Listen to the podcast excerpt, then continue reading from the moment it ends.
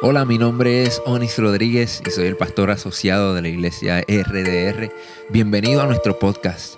Si aún no lo has hecho, toma este tiempo para suscribirte, conéctate con nosotros, hazte parte de nuestra familia.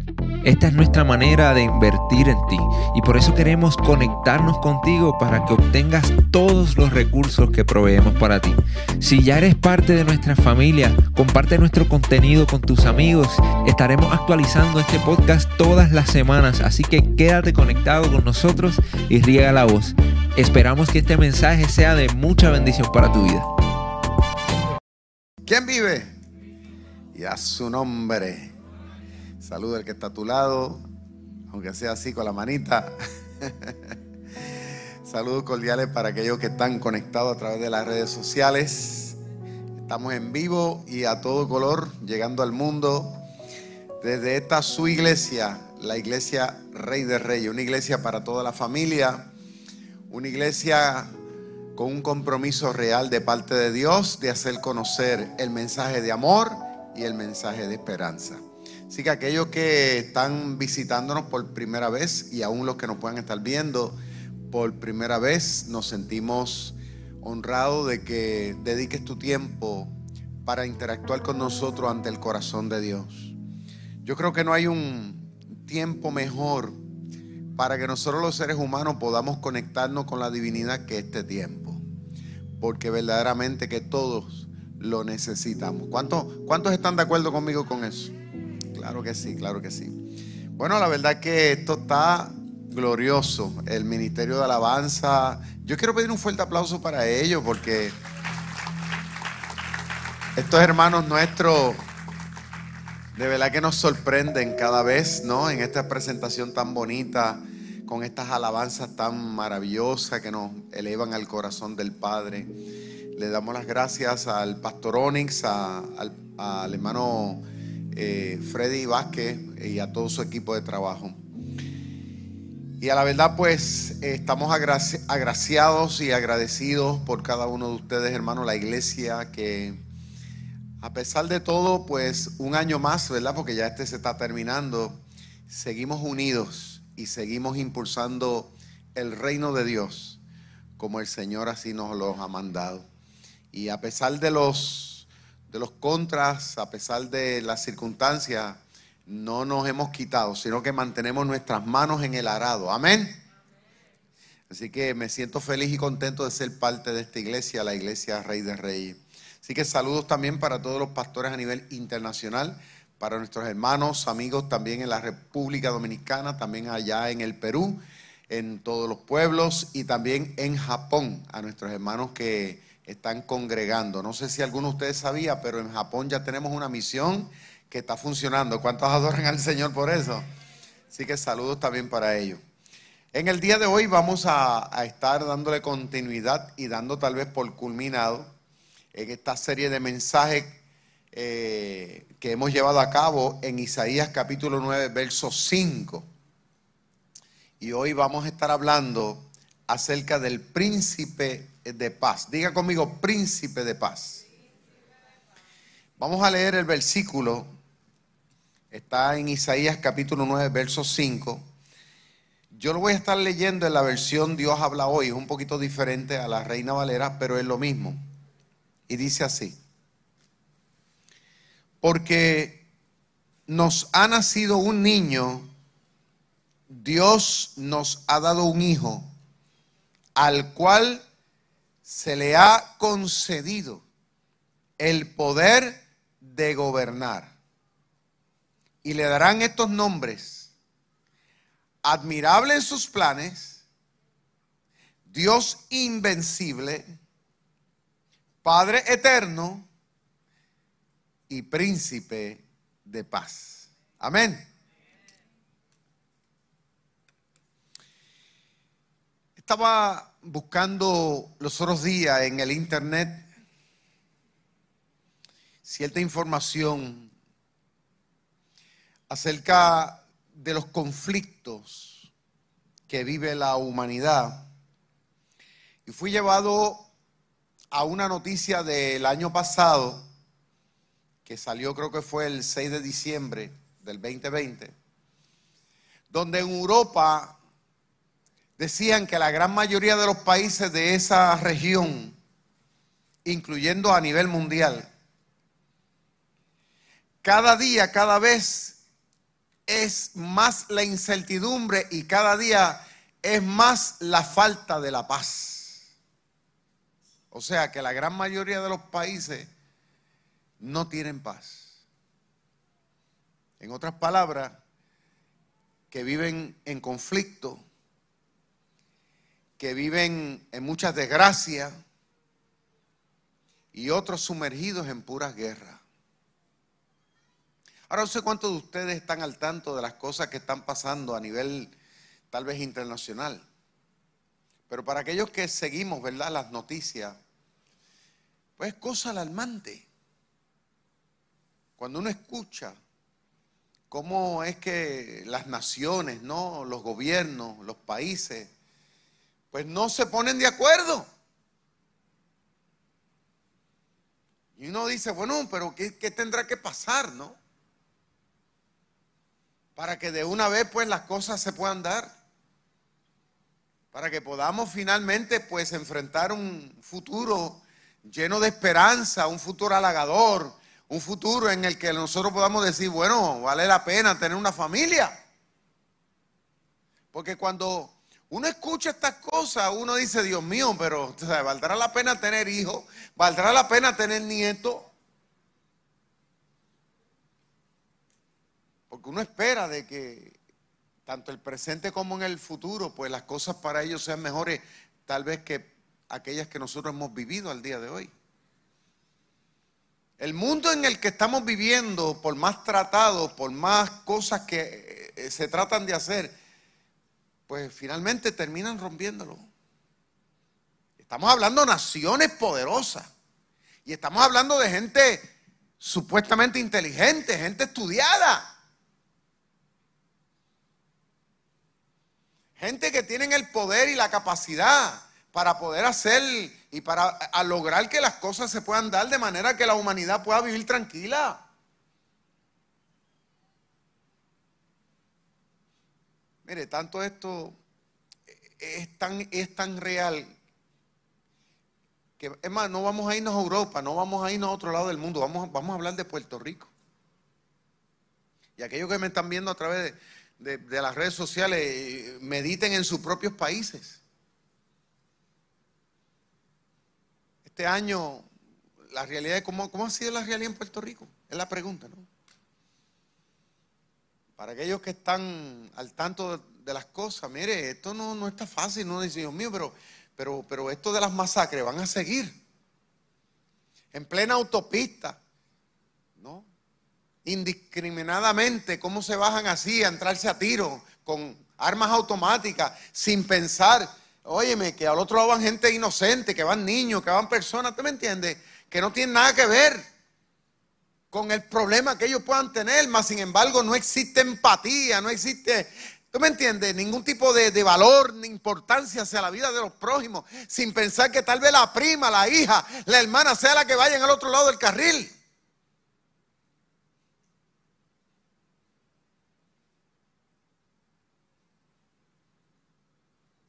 En este país la gente cada día está pensando cada día en sí mismo, ¿no? Cada día y, hay como que ese, sentido de que, yo, soy yo. Esto me llevó y nos debe llevar a nosotros ir al Génesis de la Biblia. En los primeros capítulos de la Biblia se describe cuando Dios creó todas las cosas. Dice que Dios creó el cielo, creó la tierra, creó todos los detalles habido y por haber. Creó un paraíso tan y tan maravilloso que no faltaba nada. Dice que todo era perfecto y en gran manera. Pero dice la Biblia que Dios hizo al ser humano y lo hizo a, su imagen y a su semejanza. O sea, que lo hizo diferente a todo lo demás. Porque Dios puso en nosotros, puso su identidad. ¿Cuántos adoran a Dios por eso? Y dice la Biblia que le dio al hombre, por, no verlo solo, ¿no? Dios dice que no fue bueno que el hombre esté solo. Dice, le crea una mujer hermosa para que le hiciera compañía y fuera su ayuda idónea. El hombre la recibe, todo feliz, todo contento. Dice que pasaba el tiempo y dice que Dios interactuaba con ellos de tal manera que que, cada vez que pasaba la presencia del Espíritu Santo, dice que ellos se regocijaban y había una coinonía entre Adán y Eva y Dios brutal, como decimos nosotros los jóvenes. Alaba lo que Él vive. Dice la Biblia que, que allí no le faltaba nada. Tenían que comer. Había animales, había de todo, ¿no? Lo que entretenimiento, ¿no? Y sobre todo el hombre y la mujer pues estaban, estaban juntos sea, estaban en un lugar de me diríamos nosotros, a un extremo. No tenían ni que trabajar. Pero dice la Biblia que Dios le dio un mandato y le dice, de todo lo que ven, de todo lo que está aquí, pueden comer y lo pueden utilizar. Pero ese árbol que está en el centro, que es el árbol de la ciencia del bien y del mal, el Señor le dice, de él no no, se acerquen a Él, no lo toquen y mucho menos coman de su fruto, porque el día que lo hagan van a morir. Es la palabra que le dice el Señor, van a morir. Ahora ahí quedó la cosa. Fue pasando los días, fueron pasando tal vez las semanas, tal vez los meses, quién sabe los años. Y todo chilling, todo bien, todo normal. Adán y Eva disfrutando, el árbol ellos lo veían ahí día por día. Tenían todo el paraíso para ellos. Pero a Eva le intrigaba el árbol que estaba allí. Le causaba curiosidad. Ahora era algo que la Biblia no dice que ella lo, hubo, lo, hubiera hablado con, con, Adán, que ella hubiera hablado. Por los matrimonios, tú sabes que los matrimonios todos se hablan. Y especialmente cuando están en la cama y se hablan de una cosa y se hablan de otra, ¿no? Y cuando van en el carro se hablan de una cosa y se hablan de otra. O sea, así son los matrimonios. Pero la Biblia no dice que ella haya hablado con Adán la inquietud que tenía acerca de ese árbol. Pero hay un personaje que se llama Satanás, que nosotros pensamos que no existe. Y yo quisiera aceptar que no existe, pero la realidad es otra. La Biblia dice que un día de eso en que Eva estaba como que media inquieta, porque hay un dicho que dice que más sabe el diablo por viejo que por diablo. Él se dio cuenta de que algo le molestaba a ella. Un día de esos ociosos, ¿no? En que tal vez no tenía mucho que hacer. Él se, se le acercó sigilosamente. Dice, transfigurado en un animal, en este caso una serpiente. Ella parece que ella estaba comida, estaba debajo del árbol pensando y meditando, tal vez hasta observando el árbol. Y el diablo le pregunta, le dice, ¿con que Dios ha dicho que no puedes comer? Bueno, él dijo que de todo, pero menos de ese. Fíjate que el diablo es astuto, ¿no? Él no, no nos impulsa a las cosas, Él no nos obliga, Él no nos pone un puñal en el cuello.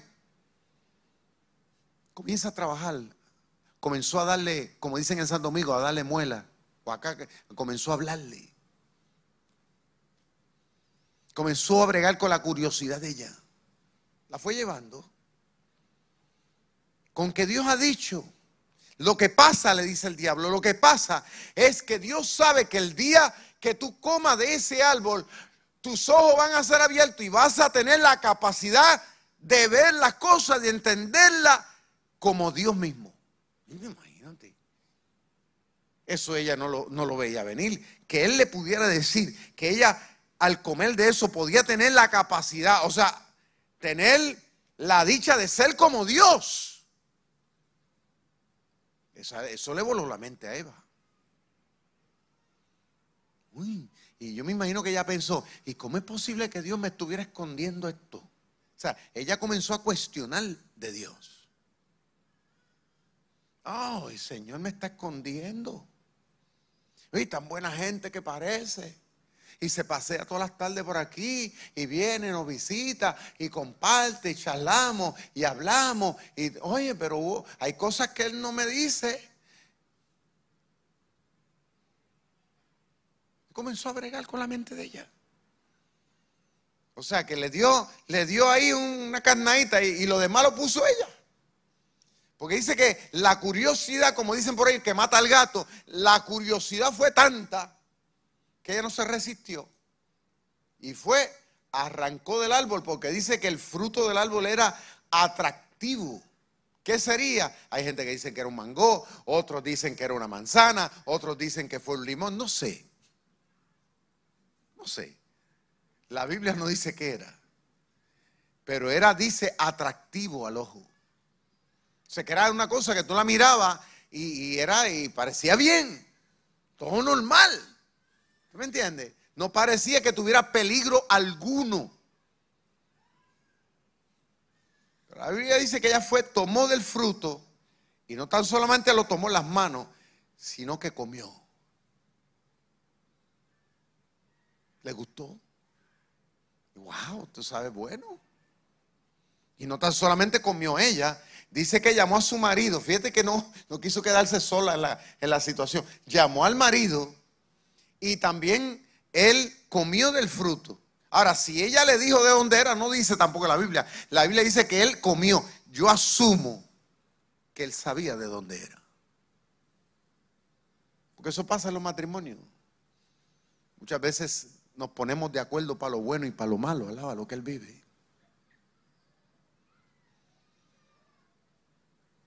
Pero la palabra dice que inmediatamente que ellos comieron de ese fruto, su vida fue transformada. Entraron en otra dimensión de pensamiento, de sentimiento, de voluntad.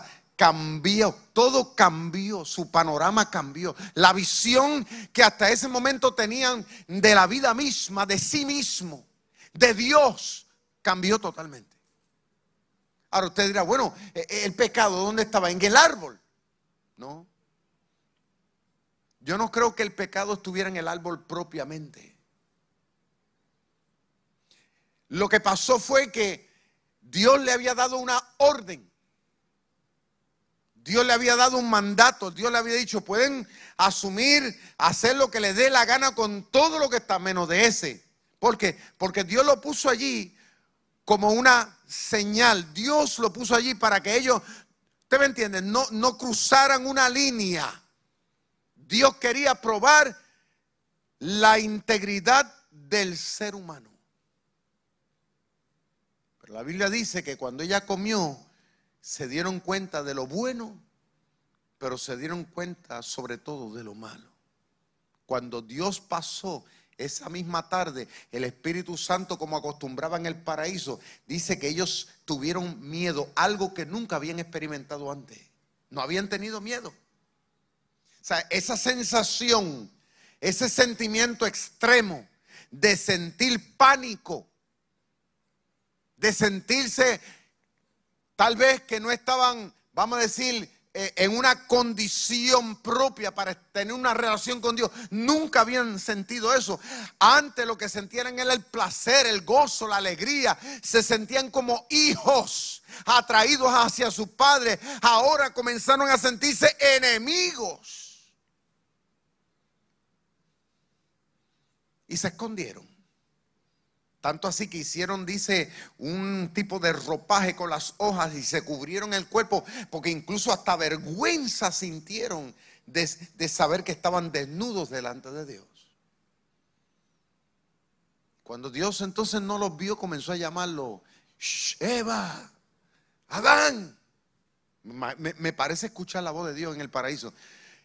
Eva, Adán. Y no aparecían. Y el Señor habrá preguntado, ¿y dónde estarán estos dos locos? ¿Estarán metidos en una cueva? Eva, Adán. Cuando de repente salieron de entre los arbustos, pero salieron diferentes como habían salido anteriormente. La Biblia dice que salieron con temor. Y el Señor le dio pena porque sabía lo que habían hecho. Y el Señor le dice, ¿quién les enseñó? A tenerme miedo, a estar en la condición en que están, en sentirse lejos de mí. Dice que inmediatamente Eva dice, lo que pasa es que la serpiente, o sea, comenzaron a echarse culpa unos a otros. ¿Usted me entiende? Eh, la mujer le echó culpa a la serpiente. ¿Usted me entiende? Eh, eh, el hombre le echó culpa a la mujer y todo el mundo comenzó a pasarse la papa caliente. Y trágicamente, eso abrió puerta para que desde ese momento en adelante, todos los seres humanos o toda la raza humana, de la cual todos somos descendientes, hasta el sol de hoy, estemos en ese mismo conflicto, sobre todo delante de Dios. O sea, que no tenemos paz en el corazón.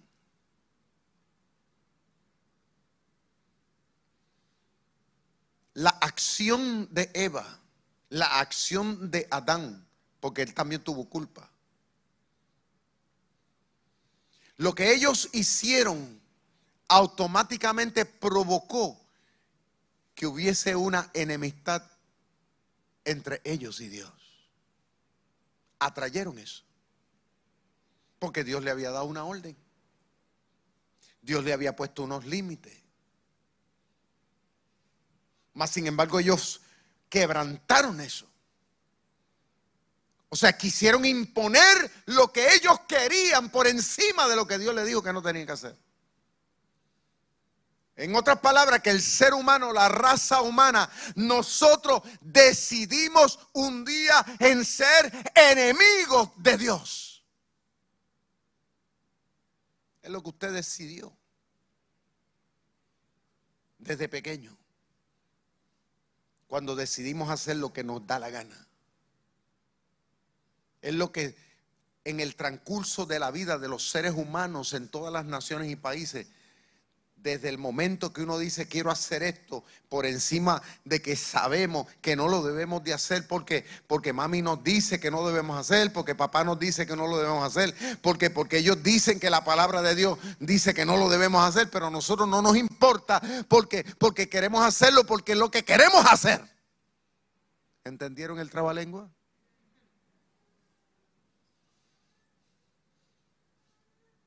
La raza humana, porque nos dio la gana, nos hemos constituido en enemigos. Y eso ha traído como consecuencia el que no tengamos paz en el corazón. Ahora uno dice, ¿cómo el mundo va a alcanzar la paz? Bueno, todos los años se hacen actividades como por ejemplo se celebra el Día de la Paz en las escuelas, en diferentes instituciones, los gobiernos celebran, eh, eh, se tiran globos llenos de helio al aire, ¿no? Se hacen ceremonias, se invita un cura, se invitan pastores, este, se hablan, eh, se promueve, este, se sueltan palomitas blancas, tratando de promover la paz. Hay organizaciones sin fines de lucro que a nivel mundial tratan de hacer esfuerzos humanamente hablando, ¿no? Tratados, entendimientos, vamos a comprendernos, vamos a poner nuestros términos, o sea, se hacen distintos esfuerzos. Los países, ¿no? Se dicen unos a los otros, pues mira, tú tienes la bomba atómica, yo también la tengo, aquel la tiene, por lo tanto vamos a tratar de vivir en paz, porque si no nos vamos a destruir. O sea, se hacen esfuerzos. Pero esos esfuerzos se hacen en base a intimidación, que si tú me metes las manos, yo te las voy a meter también.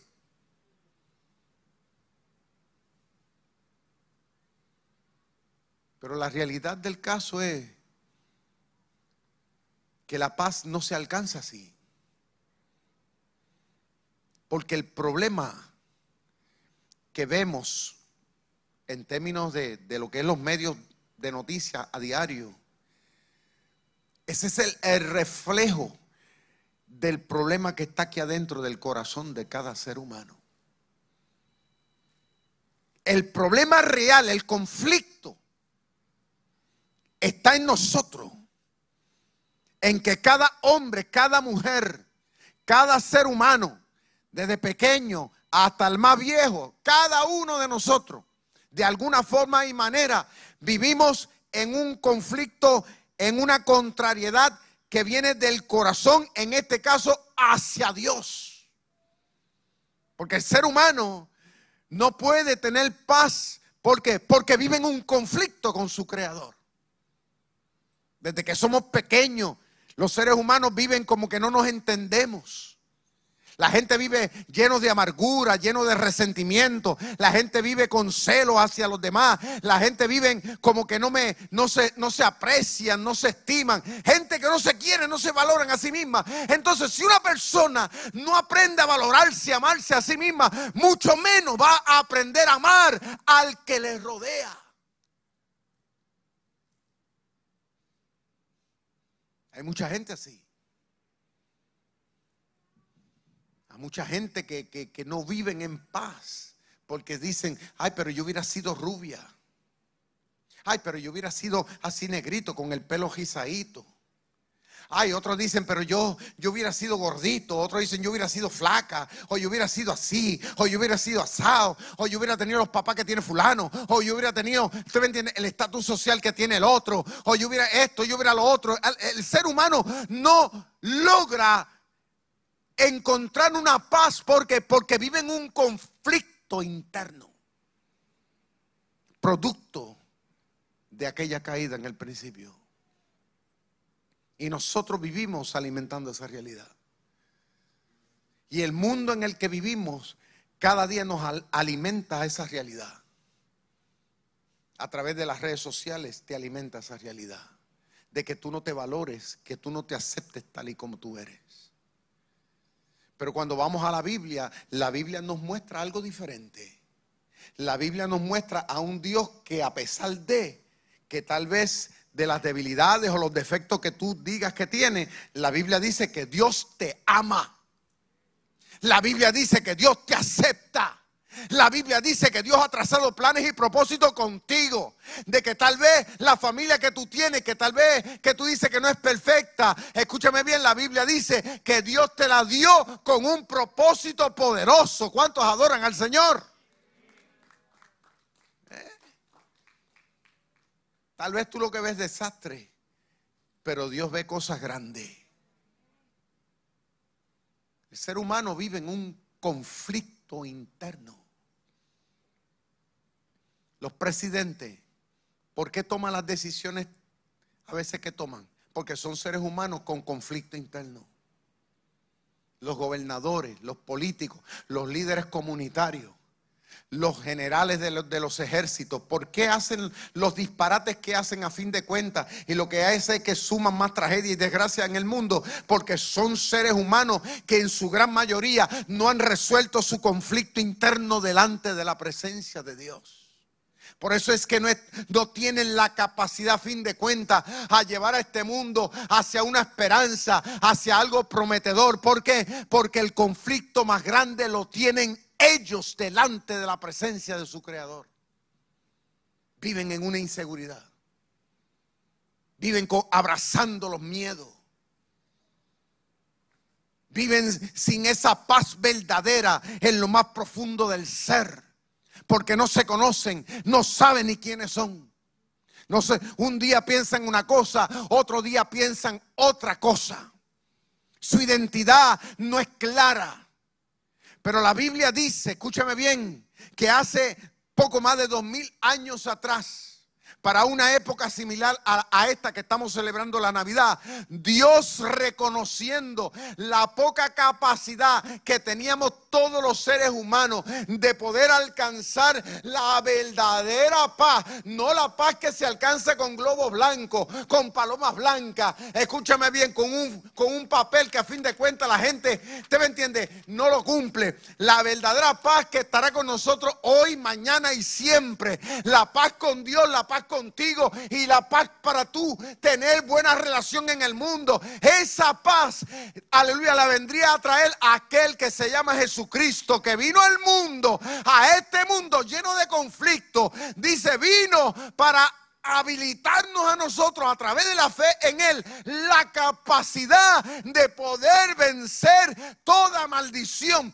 todo lo que nos era contrario, poder darnos la capacidad de nosotros poder enfrentar la vida, aleluya, con nuestra frente en alto, confiando en Dios, que a pesar de nuestras debilidades humanas, Cristo nos perdona y nos ayuda a vivir una vida santa, íntegra, delante de la presencia de Dios, de poder amar al mundo, amar aleluya, lo que Dios ha creado y ver la belleza de todo lo que Dios tiene en su agenda. ¿Cuántos adoran al Señor?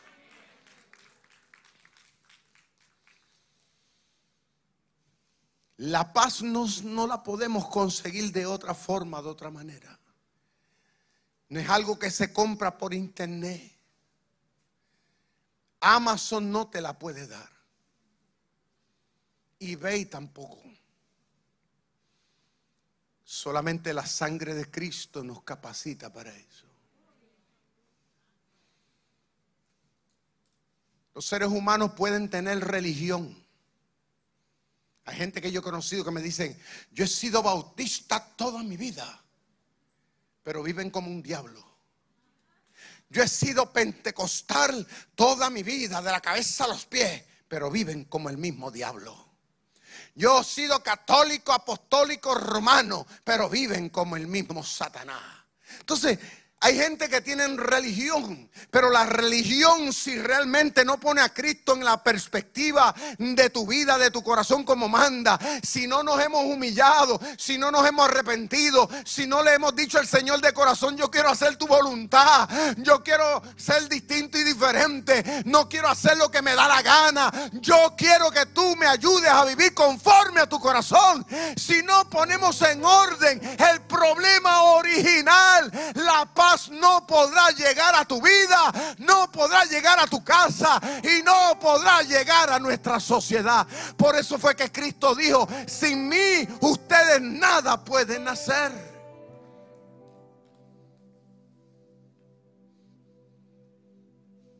Cuando en una llamada iglesia no se busca honrar a Cristo como se debemos honrarlo, la gente se pelean en las iglesias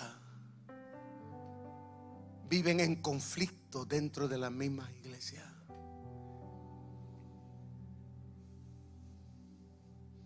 Cuando tenemos a Cristo en el corazón, nos podemos mirar a la cara a pesar de nuestros defectos humanos. Y nos podemos amar y nos podemos perdonar. Cuando tú tienes a Cristo, quien es el portador de la paz aquí, tú vives en paz con tus vecinos, a pesar de que tal vez sean sangrigordos. Tú podrás estar en paz con tus compañeros de trabajo, a pesar de que sean sangrigordos.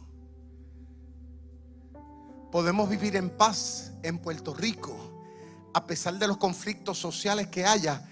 Nosotros nos convertiremos en embajadores de la paz. Seremos la diferencia. Seremos la luz del mundo, la sal de la tierra. ¿Por qué? Porque tu vida y la mía estén en orden delante de la presencia del Señor. Cuando tú y yo estamos en paz con Dios, podemos decirle a otras personas que hay esperanza, de que no todo está perdido, porque tu corazón y tu vida están en paz con Dios. Cuando tú estás en paz con Dios, te amas a ti mismo, tal y como eres. Y vives cada día dándole gracias a Dios por todo. Es más, aún por las pruebas le das gracias a Dios y vives danzando y alabando y, exaltando. ¿Te me entiendes? Y siempre hay un gloria a Dios en ti. Y siempre hay un Dios te bendiga de corazón. Y, y no te das por vencido, no te rinde, no te quita. No estás dándole paso a la negatividad. Al contrario, vives con optimismo. Vives, aleluya, con un sentido de, de felicidad. Porque, porque sabe de que sabe de que lo más importante ya está resuelto. Ya tú no eres meramente una creación. Ahora eres un hijo de Dios. Ahora tienes la bendición de Dios.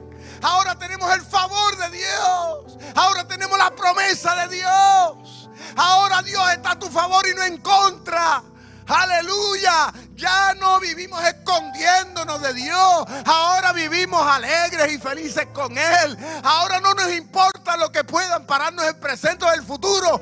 Porque sabemos que estamos en la mano de Dios. ¿Cuántos adoran al Señor?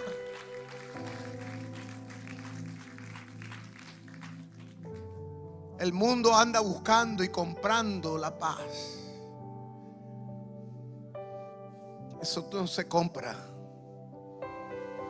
Eso se regala. Cristo es el príncipe de esa paz.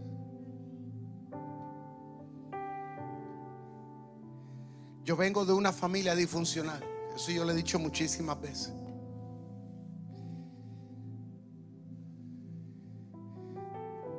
Que lamentablemente la gran mayoría de mi familia en un pasado trataron de vivir una vida, pero muchos conflictos. Y más, muchos de mi familia murieron sin resolver sus conflictos internos. Porque no hubo nadie que le pudiera decir dónde estaba la solución. Pero yo le doy gracias a Dios porque Dios tuvo misericordia de mí. Yo, ahora soy diferente a mi familia. Es más, hay personas que me conocen y, que conocen a mi familia y gente que me han dicho, oye, pero tú eres tan diferente a tu familia. Yo sé lo que ellos se refieren. Y yo le digo, ¿sabe por qué? Porque el conflicto que mi familia, o mucha gente de mi familia nunca resolvió, yo lo, yo lo pude resolver. Ahora ya no, yo no soy enemigo de Dios. Ahora yo soy amigo. Ahora soy un hijo de Dios.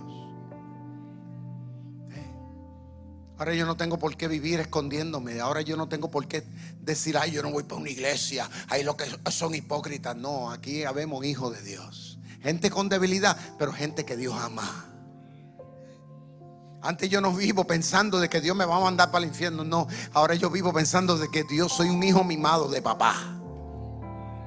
Ahora yo no vivo pensando que, Dios, usted me entiende, me va a dar una patada, me va a echar para el lado. No, no, no, no. De que Dios va a cambiar de planes conmigo. No, eso no, porque la Biblia dice que desde antes de que yo naciera ya Dios me conocía y que ya Dios había trazado unos planes conmigo. Y aunque llueve, truene, relampaguee, Él lo va a cumplir. Por lo tanto, eso me da paz. porque Porque ahora estoy del lado de un Dios que no cambia, a un Dios que me ama eternamente, a un Dios que no me va a soltar ni en la cuesta ni en la bajada un Dios que ha prometido y cumplirá, un Dios que está a mi favor y no en contra, un Dios que no se avergüenza de llamarme su hijo. ¿Cuántos adoran a Dios?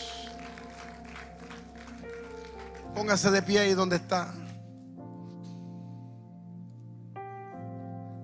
Basta ya de vivir en conflicto de vivir en esa lucha interna, de vivir abrazado de inseguridad. Basta ya de permitirle al enemigo de las almas que te mantenga preso, alejado de tu bendición. Tu bendición se llama Jesucristo. Quiero decirte, mis queridos hermanos en la fe, posiblemente gran parte de este año 2021 Tal vez no has, venido gozando de la paz que Dios te dio. De la plenitud de la paz de Dios. ¿Sabes por qué? No es porque Dios no quiera. Es que posiblemente durante este año te has entretenido en muchas cosas que tal vez no sean del todo malas, pero te han restado el tiempo de estar a solas con Dios de tener mayor, mayor intimidad y sinceridad con Dios. Este año has orado menos, has leído la Biblia menos, has congregado menos, te has decidido vivir tu vida y no cumplir el propósito que Dios determinó con tu vida. No vuelvas otra vez a abrirle paso a los conflictos Cristo es tu paz. Cuando Pedro bajó de la barca, puso su mirada en lo que le rodeaba, las cosas cambiaron. Pero mientras mantuvo su mirada puesta en el Señor, caminó sobre las aguas. Resuelve tu conflicto. Es lo que te dice el Espíritu Santo. El Señor quiere brindarte cada día, cada vez más su paz. No te desconectes. Amigo, tú que nos visitas, tú que nos ves a través de las redes sociales, no es casualidad que estemos aquí hoy y que Dios esté hablando a tu corazón. Se acabó el tiempo de la guerra, el conflicto. Basta ya de llorar, basta ya de sufrir, basta ya de seguir viviendo en, esa incertidumbre. Se acabó. Dios te quiere dar, te quiere devolver tu identidad. Levanta tu mano derecha ahí donde estás. Y dile al Señor, Señor, desde hoy pongo mi fe completamente en ti.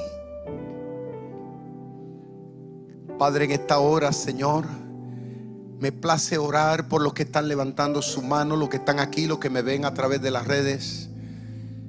Padre mío, son vidas, almas que tanto tú amas, seres humanos que hoy han decidido resolver su conflicto de una vez y por todas. Señor, personas que te invitan, Señor, a tú a plantar la bandera de la paz en su corazón, a transformar, Padre, a perdonar, habilitarlos para vivir la vida victoriosa que tú nos has venido a traer.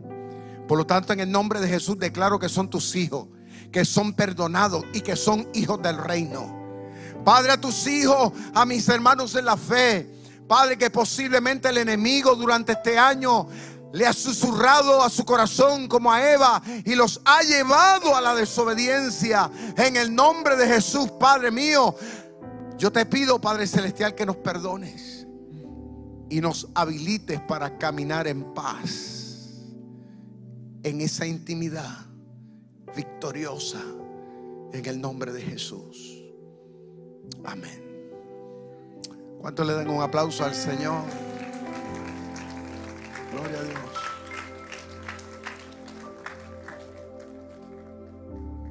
Vamos a darle otro fuerte aplauso a Dios, al príncipe de paz. Y mientras nos preparamos para este encendido de las velas, es bueno tener en mente lo que simboliza esto que estamos haciendo hoy. Porque esto es un símbolo Aquel que Isaías dijo que es admirable consejero, Dios fuerte, Padre eterno, príncipe de paz. Dice la Biblia que Él es la luz del mundo. Y en el momento que Él vino a habitar en nuestros corazones, eso significa que usted y yo cargamos, llevamos en nosotros la luz del mundo. Una luz, un fuego que está diseñado no para quedarse en nuestra velita, sino para que se esparza, trayendo esperanza al mundo entero. Hoy la iglesia, llamada por Cristo, Él dice que nosotros somos la luz del mundo, porque somos los portadores de esperanza en un mundo lleno de oscuridad. Hoy mientras celebramos este momento y cantamos esta hermosa canción, recordemos que la luz del mundo vino a nosotros a iluminar nuestro camino y a llevarnos a la salvación. Pero que esta luz no nos la podemos quedar. Esta luz no la podemos esconder. Esta luz debe resplandecer en donde quiera que haya uno que se llama hijo de Dios, tiene que resplandecer su luz. Y mi oración es que este año nuestra luz brille más espectacularmente que nunca. Que aquellos familiares, aquellos amigos que no conocen al Señor, que están desesperanzados, que están perdidos, que nuestra luz brille para ellos y que encienda Dios en ellos el fuego de su amor. Para que conozcan el amor de Dios. Y al igual que usted y yo lleven la antorcha de esperanza, cantemos juntos esta canción. Noche de paz, noche de amor, todo duerme en derredor, entre los astros que esparcen su luz, bello anunciando al 一